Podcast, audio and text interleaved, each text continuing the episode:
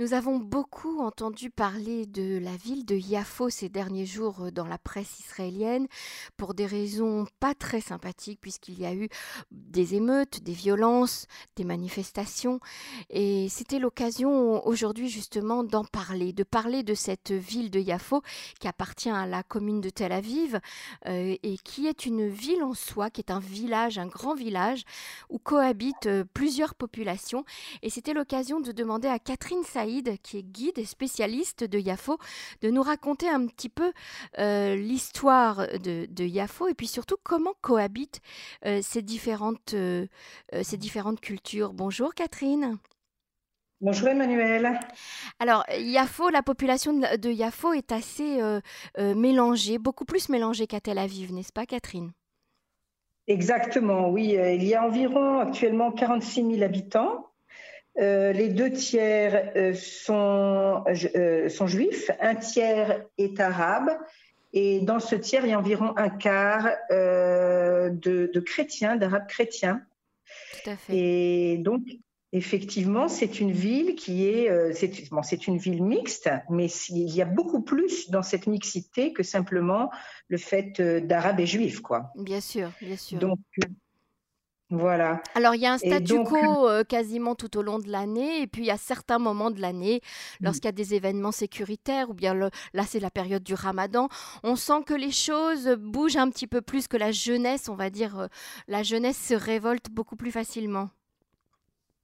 Alors, euh, c'est vrai. Alors, il y a plusieurs choses. Il y a il y a le sujet euh, qui concerne euh, l'immobilier qui, qui touche de façon égale euh, pratiquement les, toutes les populations qui ont moins de ressources mm-hmm. à, Yafo, qu'elles soient juives ou arabes. Bien sûr. Et donc, c'est toujours un sujet qui a, fait, qui a causé des révoltes d'ailleurs, même en, euh, dans le nord de Tel Aviv, par exemple, euh, avec des quartiers qui étaient euh, où les, habitants qui habitent dans ce qui s'appelle Amidar, c'est-à-dire des, loyers, des habitations à loyer protégé, mhm. sont l'objet. le, Amidar veut récupérer ces biens pour les mettre, les valoriser de façon plus intéressante. Et donc, c'est ce qui cause des révoltes. Et ici, on a aussi le fait que Jaffa, c'est un symbole du point de vue arabe sachant que c'était la grande ville arabe donc jusqu'avant 48 et donc il y a énormément de différentes couches superposées les unes sur les autres euh, de l'histoire et qui euh, correspondent à une mosaïque actuellement qui sont les uns à côté des autres donc c'est toujours un petit peu plus complexe mhm. mais c'est aussi intéressant. effectivement, il y a un statu quo en général, donc euh, avec les habitants qui, euh, qui vivent les uns à côté des autres. Et quand il y a, en général, quand il y a plus de, de problèmes, c'est plus entre les bandes elles-mêmes. C'est ça. Alors justement, euh, Jaffa, le port de pêche de, de Jaffa, qui est un, un, point touristique très important, mais c'est aussi un point multiculturel, comme vous venez de, de nous l'expliquer, qui, est, qui, qui, est fondamental en fait et qui, est et qui prend racine dans l'histoire. Oui, tout à fait. Alors, euh, si vous voulez, de façon générale, Jaffa est un port depuis environ 5000 ans, hein, puisque euh, est, la ville est nommée dans des textes de l'Égypte ancienne. Mais euh, si vous voulez, cette diversité culturelle, elle commence à partir du 19e siècle, puisqu'il y, il y avait au début du 19e, siècle 3000 habitants et en 1948 environ 100 000. Donc, euh, il y a eu des apports d'habitants euh, de différentes sortes. Et euh, Dalia, se vous, vous parlez d'Alia, la Alors, il y a des alias mhm. et il y a aussi donc des apports de différentes sources du, côté arabe. Alors, je vais vous donner quelques exemples mhm. avec en utilisant des noms que, en tant qu'Israélien, vous avez utilisés, vous avez écouté en vous baladant dans Yafo et donc, vous avez côtoyé, sans le savoir, euh, l'histoire. Alors, du côté juif, vous avez la rue Yehuda Margosa, que tout le monde connaît, euh, mhm. tous, les, tous les Tel Aviviens connaissent, parce que c'est une des grandes rues de Yafo. Et cette rue, eh bien, c'est, ce n'est pas Margosa, c'est Miragosa. Et cette rue reprend le nom d'un rabbin qui s'appelle, qui s'appelait Yehuda Alevi Miragosa, et qui était en fait euh, celui qui a euh, fait prospérer la communauté juive à partir du 19e siècle. Et la ville de Ragosa, eh bien, ce n'est autre que Dubrovnik en Croatie. Alors, vous voyez, la, ah communauté juive a été euh, donc boostée, si on peut dire, par un rabbin de Croatie qui était né à Sarajevo en 1783, qui a fait son allié en 1801 et qui est devenu le rabbin, euh, le, rabbin de Yafo, mais avec beaucoup de casquettes euh, qu'il a lui-même euh, qu'il a lui-même développé. D'abord, il a fondé le, le cimetière juif de Yafo, que peut-être vous connaissez. Alors ce cimetière justement, Catherine, qui donne sur la mer, hein, qui a un emplacement absolument magnifique, il, est, il, est, il est encore fermé, il est, il est ouvert, on peut y être enterré encore aujourd'hui? Oui, alors ça, je ne saurais pas vous dire. Je ne sais pas si on peut y être enterré. Mhm. Euh, j'ai l'impression qu'il est, qu'il est plein parce que j'y ai été plusieurs fois. Je ne sais pas si on peut y être encore enterré. Mhm. Euh, il y a des personnalités qui sont enterrées là-bas? Alors il y a ce rabbin. Euh, je ne saurais pas dire s'il y a d'autres personnalités de, la communauté. C'est essentiellement, on y va essentiellement pour lui avec sa tombe. Mhm. C'est ouvert le jeudi matin, donc on peut y aller au cours d'une balade. Et euh, donc, qu'est-ce que ça donnait ce, Pourquoi c'est tellement important d'avoir un cimetière juif? Parce que ça a mis fin à une euh, tradition qui était une espèce de halakha sans, sans être vraiment euh, très déterminée mhm. et qui consistait à faire enterrer les juifs pour les habitants juifs de Yafo, qui les faisaient enterrer à Jérusalem. Et ce ah. rabbin a émis, disons, une nouvelle halakha, d'une certaine façon, ou une nouvelle euh, autorisation et les, les, Juifs pouvaient se faire enterrer à Yafo. Mais il n'a pas fait seulement ça, il a aussi créé la première association de la ville, euh, donc association juive, et qui était une association qui réunissait les Ashkénazes et les Séfarades, et il a créé l'école des garçons, mais pas n'importe quelle école, l'Alliance israélite, c'est-à-dire l'école francophone qui avait été fondée par des francophones au 19e siècle. Et donc, euh, qui n'existe plus. Une très grande ouverture. Cette, école, cette école de l'Alliance n'existe plus à Yafo aujourd'hui. Elle existe maintenant insérée dans Neve Tzedek. Quand vous allez à Suzanne Dalal mhm. et que vous rentrez dans le théâtre de Suzanne Dalal, avant de sortir sur la grande place, sur la gauche, il y a euh, donc euh, c'est donc ça fait partie maintenant de des de l'immeuble, si vous voulez, du premier bâtiment de Suzanne Dalal, et il y a une plaque École de garçons d'Alliance israélite qui faisait partie à cette époque-là de, de Et donc c'est lui qui a, qui a fait la promotion de cette école, et il était aussi euh, businessman puisqu'il a euh, acheté des terres et il a planté des orangers. Donc vous voyez que c'était un rabbin hors norme. Et justement, Catherine, il faut dire à nos auditeurs que sur cette rue, la rue Yehuda Margosa de, de Yafo, sont plantés des deux côtés de la rue des orangers. Et lorsque les orangers fleurissent, eh bien, il y a un parfum le, le soir qui se dégage qui est absolument extraordinaire. C'est ça, c'est ça, oui. Et donc, euh, pour parler, donc j'ai parlé du côté juif, donc euh, mm-hmm. ce, cet apport donc voilà, avec ce rabbin qui était venu de Croatie, puis ensuite tous les, les, différentes alias que, que nous connaissons. Mhm. Les aliotes qui arrivaient, de, euh, arrivaient au port de Jaffa. Euh, ils, descendaient du, ils, descendaient du, bateau à Jaffa même. Il y avait le poste de douane qui a été détruit d'ailleurs aujourd'hui. Euh, et, et, on pouvait arriver directement par le port de Jaffa en Israël. C'était, disons, l'entrée principale. C'était le port de, euh, d'entrée en terre d'Israël. Et euh, pour, pour tous les, les pèlerins, pour mhm. tous les nouveaux arrivants, euh, Ben Gurion est arrivé par là, Golda Meir est arrivé par là, Herzl est arrivé par là. Ah là là, c'est incroyable de penser ça. c'était vraiment, c'était mhm. vraiment le port d'entrée. Et je voulais vous parler donc d'un autre, d'une autre diversité du côté arabe, auquel euh, qu'on n'est pas, euh, que l'on n'a pas forcément en mémoire. Donc, euh, il y a à partir d'un nom aussi que vous utilisez ou vous entendez souvent mentionner, c'est le nom Adjami. Eh bien, le mot Adjami en arabe, ça veut dire l'étranger.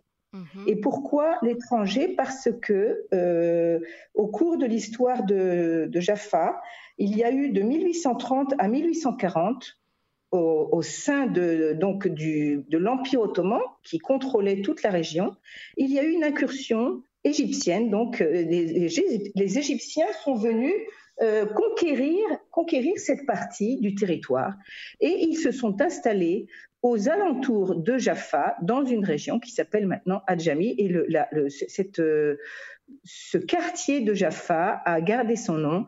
Et il y avait à ce moment-là une population un peu plus bourgeoise qui était dans le cœur de la vieille ville de Jaffa. Et tout aux alentours sont venus des immigrants euh, euh, égyptiens dont certains étaient chrétiens, et le nom copte, les coptes qui sont les chrétiens égyptiens, vient aussi du mot Égypte, copte, égyptien. Mm-hmm. Et donc, il y a beaucoup de choses que l'on peut retrouver euh, à partir des mots. Et si on parle des coptes, il y a à, donc à, Yafo, et comme on a à Jérusalem, énormément d'églises différentes qui témoignent du fait que c'est très compliqué, ce n'est pas euh, simplement une, euh, séparation juif-arabe. Les Arabes, entre eux, ont aussi beaucoup de différenciation entre les musulmans, les chrétiens, les chrétiens entre eux, donc les coptes, les maronites du Liban qui sont aussi arrivés euh, pour euh, rejoindre euh, ce territoire. les chrétiens locaux aussi qui ont leurs églises, comme les, orthodoxes, les catholiques, les melkites. Donc, assez compliqué, je ne vais pas rentrer dans les détails. Mhm. Et à propos des chrétiens, il y a aussi au XIXe siècle une ouverture de l'Empire ottoman qui laisse entrer de plus en plus les Européens. Et il y a aussi à Yafo une diversité avec des euh, églises et des euh, institutions, essentiellement des institutions euh, d'éducation, comme le Collège des Frères, mhm. comme Tabitha, qui sont donc euh, encore d'autres éléments de diversité de cette ville qui était une, étant une ville portuaire. Elle était intéressante euh, en tant que Alors le, collège des frères, par exemple, qui existe encore aujourd'hui, euh, qui est très fréquenté hein, par la communauté arabe de Yafo, enseigne en français en grande partie. Voilà, il enseigne en français. Et donc hier, par le plus grand des hasards, j'étais prendre un café chez mon voisin qui est donc euh, euh, chrétien euh, arabe, dont la fille va au collège des frères et il me dit que la petite fille à 8 ans apprend le français, euh, l'arabe, l'hébreu et l'anglais. C'est ça. Ils ont un niveau. Ils ont un niveau d'éducation euh, assez exceptionnel euh, dans, cet établissement et, les enfants font tous des études secondaires parce qu'ils ont un taux de réussite au bac très élevé. c'est très, très important pour eux l'éducation. Ils, mettent la barre très haute, je crois, pour leurs enfants. Vous voulez dire les chrétiens, les Arabes? Oui, souvent, effectivement, oui, mhm. souvent. Alors, il y a une autre famille euh, dont on connaît bien le nom euh, à, Jaffa, une famille de la communauté arabe, c'est Aboulafia. Euh, c'est une famille aussi très présente hein, dans, dans la ville. Il y a les, commerces de Aboulafia, les restaurants de Aboulafia. Est-ce que vous pouvez nous, nous, en parler un petit peu? Alors, Aboulafia, c'est une des familles clés, disons, au cours de l'histoire de Yafo. Il y a plusieurs grandes familles. Euh, il y a la famille Aboulafia, il y a la famille euh, de euh, ces petites pharmacies qui se trouvent de l'autre côté, un petit peu de l'autre côté de, de Yafa, un peu plus au sud, et donc plusieurs grandes familles qui ont été, qui ont joué un rôle important. Cette famille Aboulafia s'est caractérisé par le fait qu'ils étaient, euh, d'abord, ils ont énormément réussi, ils ont repris des terrains, par exemple, il y avait un petit restaurant bulgare à côté, sachant que les Bulgares étaient euh, un des, une des populations qui ont dominé euh, dans les années 50 à, Yafo. Mhm. Donc, ils se sont étendus, mais ils avaient, ils ont toujours gardé un rôle de conciliation entre juifs et arabes. Mhm. Euh, au cours de l'histoire. Et donc, euh, ils sont restés dans l'histoire comme ça. Et d'ailleurs, euh, c'est un établissement qui ferme à Pessah. Et donc, pour, comme ils ont une clientèle juive, et ils ont, ils ont choisi de rester fermés à Pessah. Donc, ils sont, se positionnent de façon très, très particulière. Bah, C'est-à-dire que c'est encore un exemple de cette cohabitation qui fonctionne hein, à Yafo entre juifs et arabes. Alors bien entendu, il y a des, euh, c'est hétérogène, tout comme comme je voulais mhm. mentionner, c'est hétérogène du point de vue ethnique, c'est hétérogène du point de vue des positions euh, politiques, du, des positions par rapport au nationalisme. évidemment, euh, il y a des extrêmes et il y a des, des, des, heurts et ce n'est pas une ville forcément facile, disons. Est-ce que, est, que les femmes de la communauté arabe ont un rôle, une place dans la société civile? Alors, il me semble que les femmes ont un, rôle, en particulier, donc euh, je propose un tour de femmes, qui va avoir un, de ces tours va avoir lieu d'ailleurs cette semaine. Et les femmes, il y a plusieurs associations qui ont été montées par des femmes pour euh, soutenir les femmes qui sont sans travail, sachant que de façon traditionnelle, la femme dans les milieux arabes n'est pas euh, reste à la maison. Enfin, c'est un milieu qui est euh, très euh, comment dire euh, patriarcal traditionnel, ouais. patriarcal, patriarcal. Mhm. Et donc il y a une association qui a été fondée par, enfin, il y a plusieurs associations.